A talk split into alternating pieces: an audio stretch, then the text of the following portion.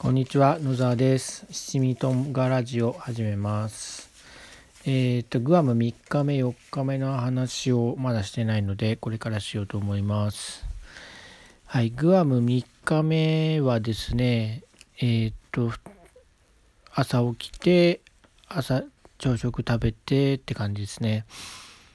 えっ、とツアーのパッケージの中に朝食券が毎日ついてたんですね。4泊5日で、え、ー、と、2日目、3日目、4日目、5日目の 5, 5回、あ、4回、4回の朝食チケットがついてて、でその朝食チケットはランチビュッフェにも使えるっていう風になってるんですね。で、1人4枚のチケットがあるんですけど、まず最終日は朝7時かな？朝7時ぐらいの便で出るので朝食は食べらんないから1枚余りますよね。それから2日目は、えーと、寝坊したのでしかも昼ご飯もランチビュッフェを取らずえっ、と適当に済ませたので使わず。で2枚その時点で余ってたんですよね。で3日目は3日目はちゃんと朝起きてランチビュッフェに行きました。ランチビュッフェはもう日本のランチビュッフェとそんな変わんないような感じでしたね。まあ日本のランチあ間違えた。ランチビュッフェになってモーニング朝食ですかね。日本のホテルのうんと朝食のバイキングと、まあ、ラインナップは多少違うんですけども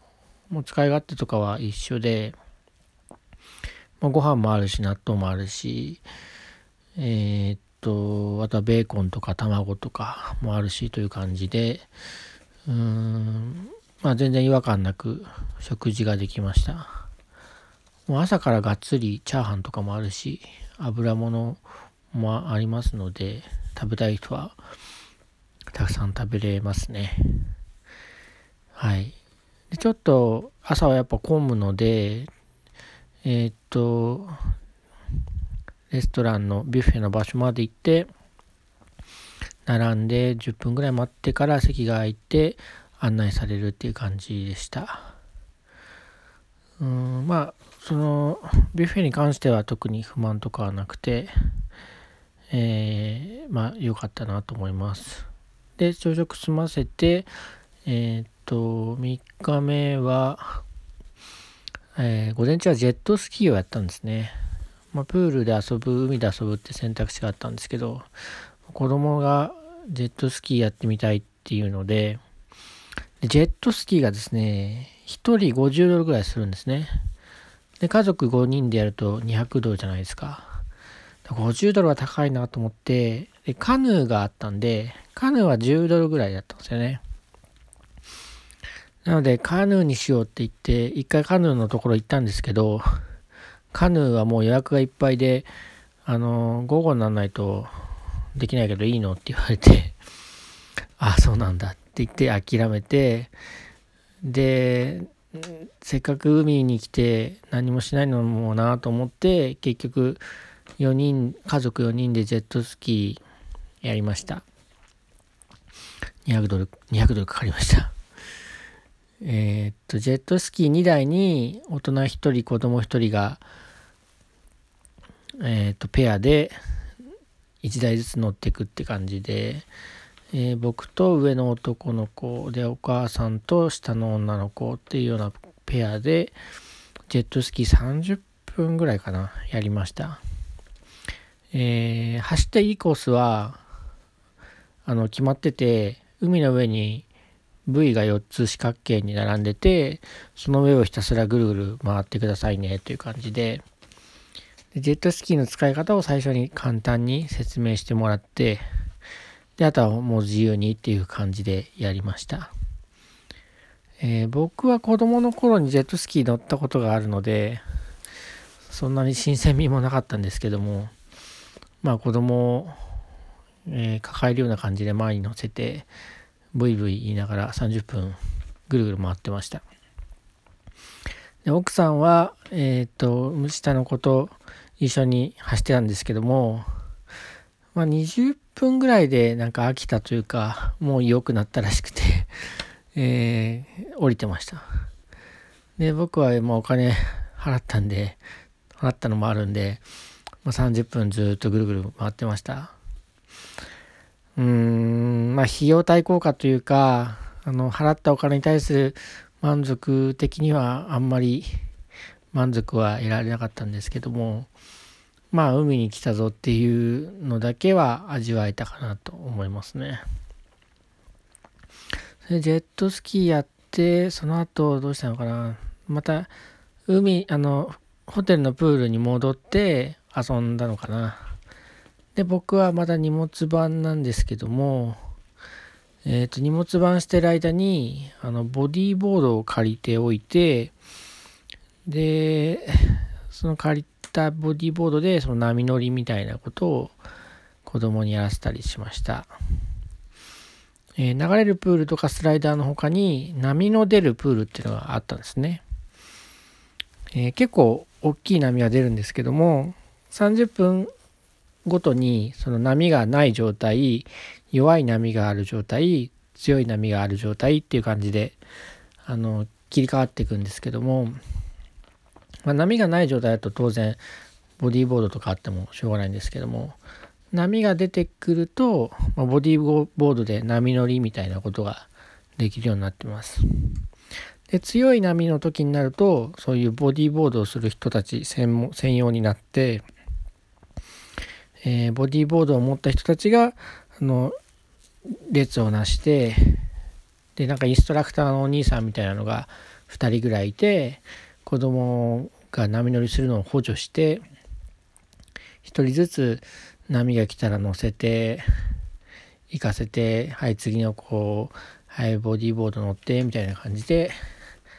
あの波遊び波乗り遊びをさせてました。でサーフィンボードとボディーボードの2種類があってであのボード借りたいんだけどって言ったらえっ、と20ドルだよって言われてサーフィンボードはサーフィンボードは借りると20ドルでちっちゃい方のボディーボードは10ドルだったんですねまあいいかと思って10ドルで借りてえっ、と、子供にやらせてあげました。まあ、あれは一つのいい経験になったんじゃないかなと思います。で、さっきあの、ビュッフェの券が余ってるって言ったんですけど、えー、まあ、ランチでもう使わないと使い切れなかったので、あの、ランチビュッフェの時間内に行けるように、えっ、ー、と、午前中ほどほどにプールは切り上げて、で、ランチビュッフェ行きました。で、ランチビュッフェは、あの、朝食とほとんどかラインナップが変わらなかったのかな。まあでも好きなもん好きなだけ食べれるんで、よかったです。で、昼食を食べて、でそれから今度は買い物に行きました。えっ、ー、と、3日目の前、2日目は、近所のスーパーに行ったんですけどホテルの近所のスーパーですね。で今回はバスに乗ってあの大きいスーパーに行きました。でグアムのバスの乗り方に全然慣れてなくて結構最初は大変でしたね。えっ、とホテルの前にバスがあの10分おきぐらいにいろんなバスが来るんですけども最初に分かんなかったのがなんかどのバスに乗ったらいいかっていうことでなんか白い色でのバスとあの赤いえっ、と汽車みたいなカラーリングのバスと 2, 2種類あるんですけどもその白い方のバスに乗ろうと思ったら乗れないんですね。でレアレアっていうバスなんですけどもで調べたらそっちは HIS のツアー、えー、を予約した人向けのバスで HIS のツアーじゃない人は乗れないバスだったんですよ。で、まあ、それをまず理解するのに時間がかかってそれとなんか路線とかどっち回りみたいなのを理解するのに時間がかかってで最初はあの K マートっていうあの大きいスーパーに行きたかったですねあのお土産物を買うのをもう3日目の段階で済ましちゃうと思ってましてでガイドブックなんかだとその安くて、えー、安いそのお土産を大量に買うのに適してるみたいなことが書いてあって K マートに行きたかったんですけども、えーと、K マートに行く前段階としてそのバスの1日乗り放題券をゲットしなきゃいけなかったんですよ。でバスの1日乗車券はあのそのホテル前のバス停では買えないしバスの運転手さんも売ってないんですね。でなんか大きめのスーパーマーケットショッピングモールかショッピングモールに行けば売ってるっていうことでで最初大きめのショッピングモールを目指してたんですけどもなんかあのこれじゃないこれじゃないって23本バスを見送った後乗ったら逆方向だったんですね。これは家族には言ってないんですけど。乗ってからあれこれは逆方向なのではと気づいてまあでもいいかと思って乗ったんですけど。えっ、ー、と泊まってたオンワードビーチリゾートからすぐのところに GPO グアムプレミアアウトレットっていうショッピングモールがあるんですけどもそこでは売っ1日乗車券売ってたんですよ。本当はそっちに行けばよかったんですけどもそっちとは反対回りに乗っちゃったんですね。でただその反対回りに乗っても K マートの近くのバス停で一回降りればいいやと思ってたんですけどもえー、っと K マートのに行くあ K マートにはその路線は行かないんですよ。で K マートに分岐するバス停で1回降りようと思ってたんですけどなんかね1個か2個ぐらい手前で間違えて降りちゃったんですよ。でちょっと歩いたりしたんですけども暑くて子供がすごい不満を言うしえー、っとなんかよくわかんないしっていう感じでえー、っと仕方ないで1個バス停を歩いてもう1回バスに乗ってでなんかよくわかんないまま T ギャラリア by DFS っていうショッピングモールに行きました。えー、っと、グアムのその中心地は3つ大きい、えー、っと、何て言うんだっけ、ショッピングモールがあって、その T ギャラリアっていうのと、さっき言ったあの行こうと思ってたグアムプレミアアウトレットっていうのと、あとマイクロネシアショッピングモールっていうやつがあってでその3つであればあのバスの1日乗り放題券が買えるんですよね。でで、まあ、バスをなんとか乗り間違えたりしながらその真ん中にある T ギャラリア by DFS っていうところに行ってでそこでやっとバスの乗り放題券を買いました。で明日も明日っていうかその3日目の次の4日目もそのちょっとバスで観光したいなと思ってたんで2日間周遊チケットを買ったんですね。で大人は2日間周遊チケットなんですけども子供も2日間周遊チケットを買おうとしたら、えー、子供料金の場合えー、っと子供はもう4日間周遊チケットの方が安いよみたいなこと言われてでそれをそっちを買いました。えっ、とであのラウンえっとでなんだろう1回乗車するのに2ドルかかるんですよね。でその2ドルの券を見せるとその値引きしてくれるんですね。周遊チケットを買うために。えっ、とでそのことはアップグレードっていうふうに表現してました。はいそこでなんとかバスのチケットチケットをゲットしてでやっと K マートに行けると。でその T ギャラリアから K マートに行くバスが出ててえー、っとまあそこから K マートに行きました。ちなみにテイギャラリアっていうところはなんかシャネルとかグッチとかそういうブランドもんのショップがいっぱい入ってるモールで、えー、正直僕みたいな人間には全く面白くなかったです。あと T ギャラリアにはなんか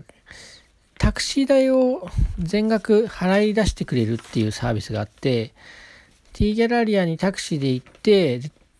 えーと、そのタクシーの運転手さんとその T ギャラリアのインフォメーション的なところに行くとタクシー代全部バックしてくれるっていうサービスがサービスがあるらしいんですね。なんかそんな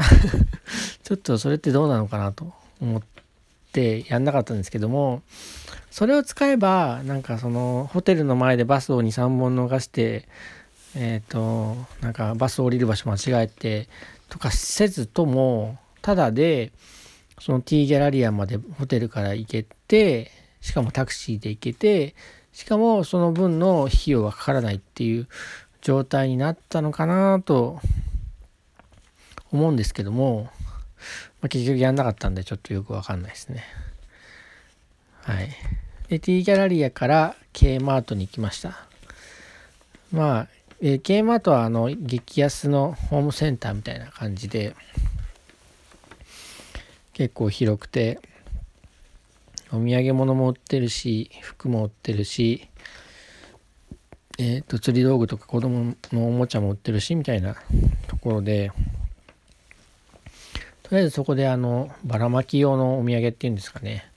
あの帰ったらあの近所の人たちに、うん、お渡しする土産をバーって買ってえー、っと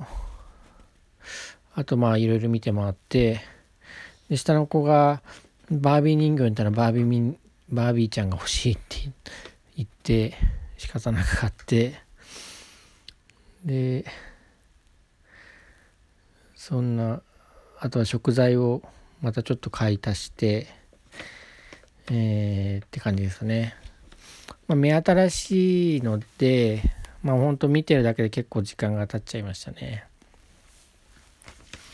はい。で、そんな感じで K マートでお土産をメインに買って、え、ー、と、またバスで移動と。でバスで帰る時に最初に行きたかった GPO グアムプレミアアウトレットで1回乗り換えてバスにもあホテルに着きました、えー、グアムプレミアアウトレットで乗り換えの時に待ち時間があったんでえっ、ー、と ABC マートがあったんでそこでもお土産を買いましたで ABC マートのお土産ってなんかよく見るじゃないですかであれはそのハワイとかグアムによくあるショップなんだなっていうのをその時やっと理解しましたで ABC マートはその K マートみたいにバカでかくは全然ないんですけどでもかえってそのお土産買うのにはちょうどいいサイズ感のお店でしたね。で、下の子にはバービー人形買ってあげたんで、上の子にが、あの、ダイビングじゃなくて、シュノーケリングのゴーグルとシュノーケル欲しいっていうので、それも買ってあげたりしました。はい。で、GPO を後にしてお家帰って、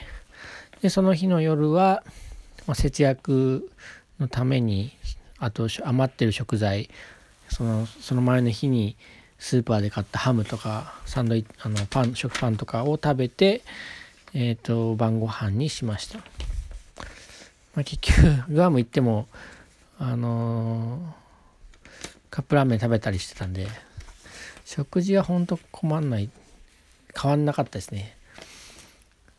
えっ、ー、とでグアムはあのひ旅行に行くのってやっぱ非日常感を求めるじゃないですか。でもグアムはやあんまり非日常感がなかったかなっていう感じです。まあ沖縄よりは非日常感あるんですけど、でもそこまで変わんないなっていうのがあって、例えば街で見かける案内文とか結構日本語が書いてあって、えっ、ー、と、日本で外国人向けの案内を書いてあるものってあるじゃないですか。日本人もにも読ませるし外国人にも読ませるみたいな案内ポスターとかがあるじゃないですか。でそれって、まあ、日本語が大きく書いてあってでそれ以外の言語英語とか韓国語とか中国語で同じ内容があのもうちょっと小さく書いてあるみたいなポスターがあると思うんですけども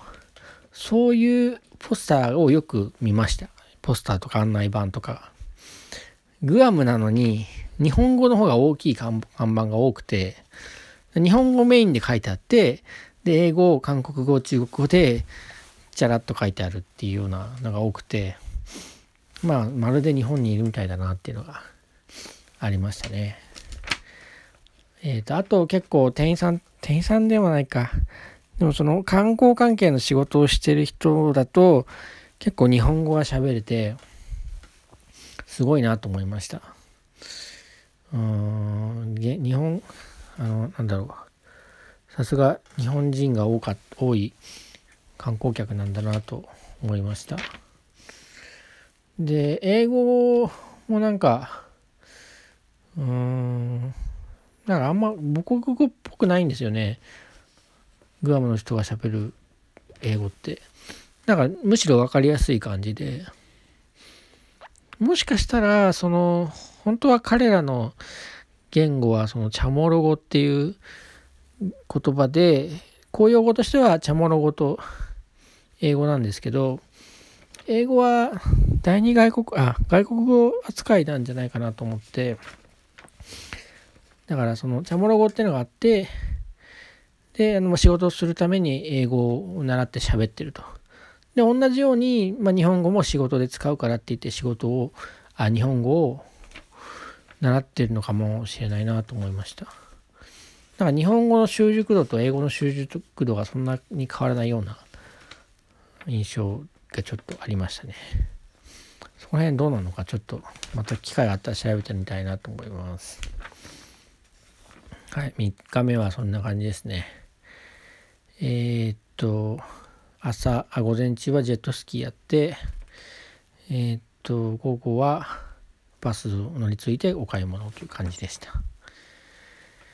えー、で、その勢いで4日目まで行っちゃいましょう。4日目は午前中今度午前中からまたバスに乗って出かけました僕としてはその海とかプールで遊ぶよりはなんか異文化体験的なことをしたいなと思ってそのグアムのそのハガニア地区っていうところがあるんですけどそこはそのスペイン統治時代の遺跡が遺跡っていうかあの跡があるそうなんでそこに行ってみようと思ったんですね。で、えー、っと、そこに行くためには、まず、えー、っと、その、昨日、最初に行きたかったグアムプレミアアウトレットっていうところに行きます。で、でグアムプレミアアウトレットに行って、で、そこで、えっ、と、ハガニア地区行きのバスに乗るつもりだったんですけど、なんかですね、ハガニア行きのバスが、なんかそのグラム、グアムプレミアアウトレットからだいぶ遠いところまで歩かないと、バス停がなかったんですね。で、どうも、持ってたガイドブックとかが、の情報が古いかったみたいです。えっ、と、ガイドブックは買わずに、ケチって図書館で借りてきたんですねグアムのガイドブックを。でその情報とちょっと現実のバスの情報が違くてとにかくそのグラグアムプレミアアウトレットからそのハガニア地区に行けないかったんです。グアムプレミアアウトレットに行く途中にあるバス停で一回降りてハガニア地区に行くバス停に乗り換えられるはずだったんですけどそのグアムプレミアアウトレットに行く途中のバス停自体がなくなってて降りれなかったんですね。で仕方ないからそのグアムプレミアアウトレットまで行ってそこから戻ろう歩いて戻ろうと思ったんですけどえーとですねものすごく暑くてもうめっちゃ夏の日差しでで歩こうとして2秒ぐらいで子供がもう嫌だって言い出したんですね。で、確かにこの日差しで15分ぐらい歩くのはちょっときついかなって思うぐらいの暑さで、えー、でも、ニア地区行きたいし、行くにはそれしかないし、とか思ったりとか、じゃタクシー捕まえようと思ったんだけども、タクシー全然そこのアウトレットにいなくて、で、じゃあタクシー呼ぼうと思ったんだけど、で、タクシーを呼ぶアプリみたいなのがあるよっていうのを見て、えっ、ー、と、そのアプリをダウンロードして、そのショッピングモールの Wi-Fi の下で、それもたもたやりつつ、なんとかインストールして、で、じゃあタクシー探そうと思ったら、近くにはタクシーいませんって出て、呼べないみたいな感じで、で、そうですね、タクシー会社に電話すればよかったんだけど、ちょっとそこまでやる勇気もなくて。てか、その GPO が広すぎて、タクシー呼んだとしても、そのタクシーのうんちゃんが GPO まで来て、GPO の中でタクシーと会えるかっていうとちょっと不安だったんで、タクシーも呼べず、えー、結局、ハガニア行きは断念しました。で、ちょっと歩いたんですけど、まあやっぱ暑くてやめて、なんかもう子供が泣く寸前みたいになっちゃったんで、で、ちらっとマクドナルドが見えたんですね。で、そしたらマクドナルド行きたいって言い出して、えー、っと、これはもう泣き、不満をあのそらすためにマクドナルドに行くしかないと思って、その、グアムプレミアアウトレットのすぐ近くにあるマクドナルドに行きました。まあ、タコベルっていうなんかタコスのお店が見えたんで自分的にはなんかそっちで食べてみたいなと思ったんですけど、まあ、誰もうちの家族はタコベルを知らないんでえー、っとマクドナルド行きました。でマクドナルド行ってマクドナルドだと日本語が全然通じなかったな。うーんと何なんだっけな。なんかチーズバーガーバーガーとかえー、っと食べ慣れてるやつを頼みました。なんかこうアメリカのマクドナルドってそのでかいみたいなイメージがあったんですけどハンバーガーもポテトもそんなに日本と変わらないような気がしました。ポテトは気持ち多かったかなって感じですね。ただドリンクがえっと嬉しくて飲み放題だったんですよね。大きいカップ渡されてでなんかドリンクバーみたいなところがあってもう勝手に入れてくれみたいな感じでした。まあ、あのドリンク飲み放題は嬉しい感じでしたね。えー、っと、まあそこでハンバーガーを、マクドナルドのハンバーガーを食べました。なんか向こうにもハッピーセットってあるんですね。えー、っと、日本で言うとシュガーラッシュオンラインっていう映画が今やってると思うんですけど、向こうでもそのシュガーラッシュオンラインやってたみたいで、向こうだと、なんだろう、フィックスイットなんだっけ。まあ現代だとシュガラシュオンラインじゃないんですよね。えっ、ー、とでまあそのシュガラシュオンラインのハッピーセットがあって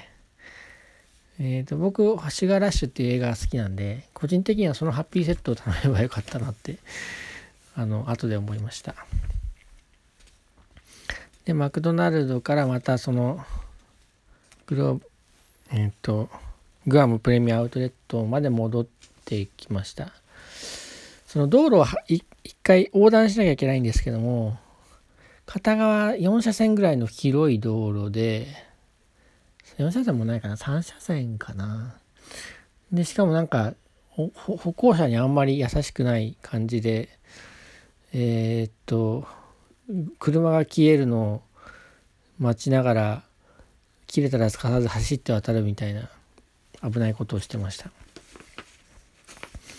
なんかグアムのちょっと交通事情はよくわかんないですね、未だに。で、GPO に戻ってきて、で、ちょっとこれは時間が空いちゃったなと思ったんですけど、そしたらなんかトランポリンスペースみたいなのがあって、トランポリンをできる、うん、遊び場みたいなのがあったんですね。日本のボーリング場みたいな感覚でトランポリン屋さんがあって、あこれはいいかもしれないと思ってトランポリンのお店に入ってえっ、と言われるがままにトランポリンを申し込んで、えっ、と、やりました。奥さんは、まあ、やらないっつって、見てるだけっつって、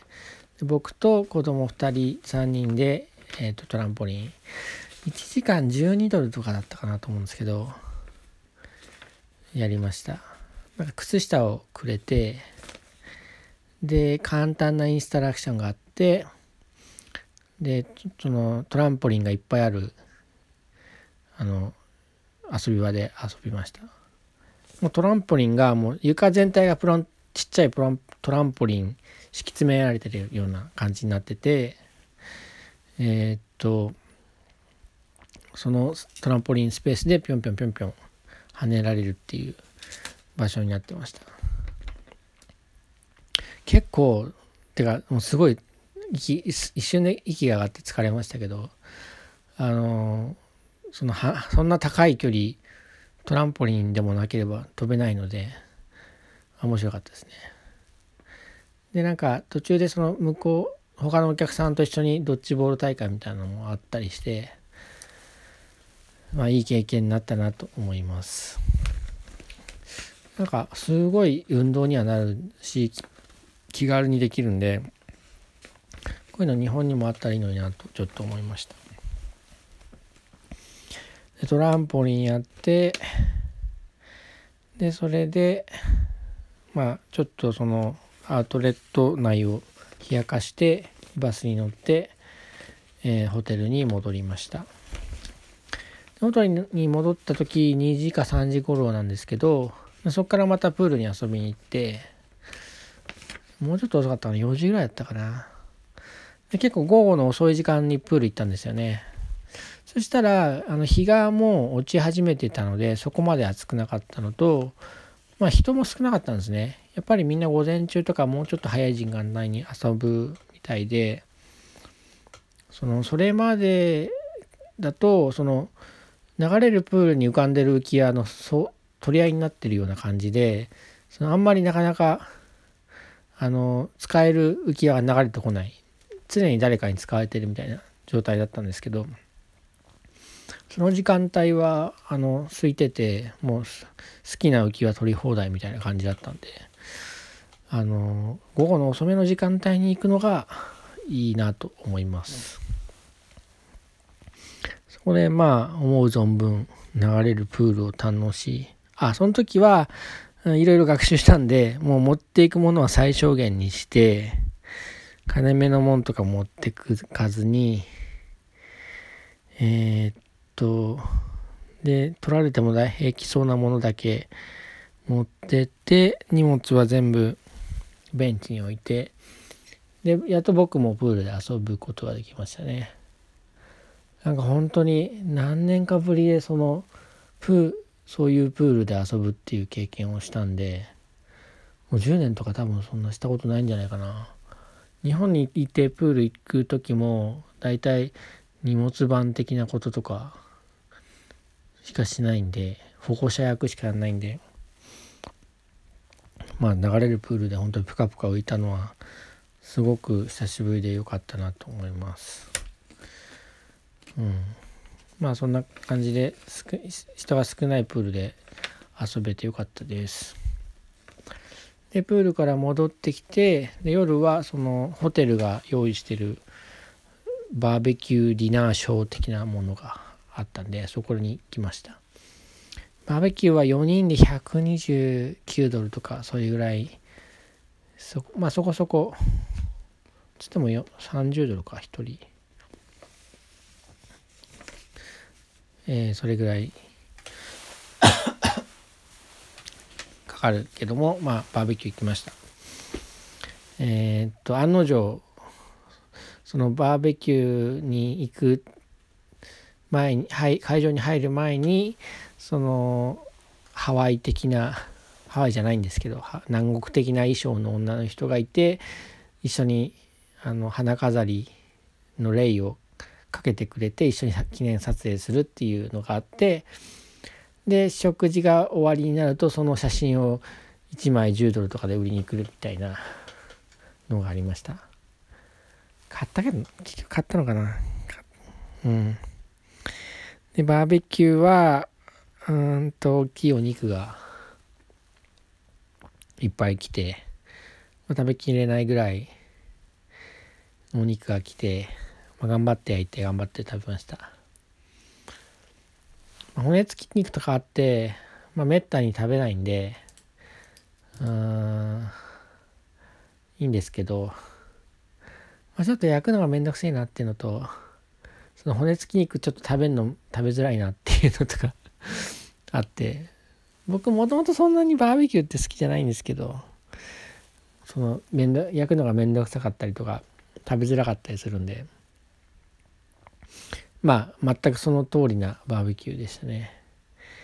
であのちょっと楽しみにしてたのがそのなんかいかにも南の島的なその踊りダンスショーみたいなのがあってそれを見れるのかなと思ってたんですね。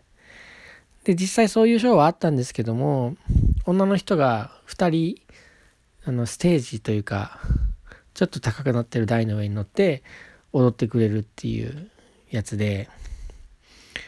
でホテルのパンフレットにはもうちょっと人が多くてでなんか男の人があの火のついた縄みたいなのをぐるぐる回すのとかやってる写真があったんですけど残念ながらそれはなかったですね。その女の人が2人ステージで踊ってくれると。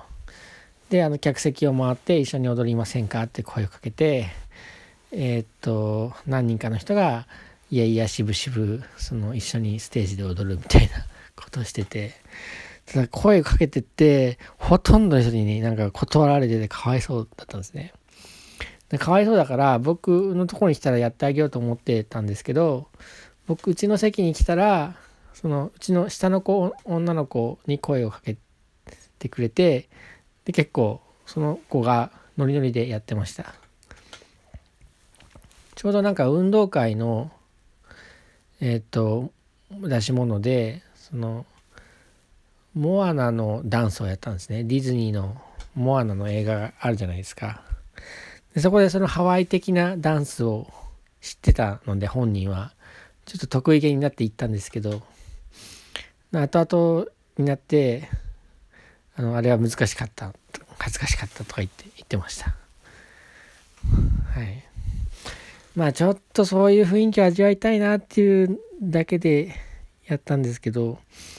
まあ次グアム行ってあのホテル行ったらばあのバーベキューをやるかっていうと、まあ、次はないかなっていう感じでしたけどまあ一回はとりあえず経験できてよかったなっていう感じです。まあ、そのバーベキュー食べてたらふく食べて終了という感じですね4日目はえー、っとそろそろもう40分近くなるので今日はこの辺で。まあグアム最終日はただ帰るだけなんですけど また後日にしたいと思います。えー、それでは今日の七味唐辛子はここまでです。さよなら。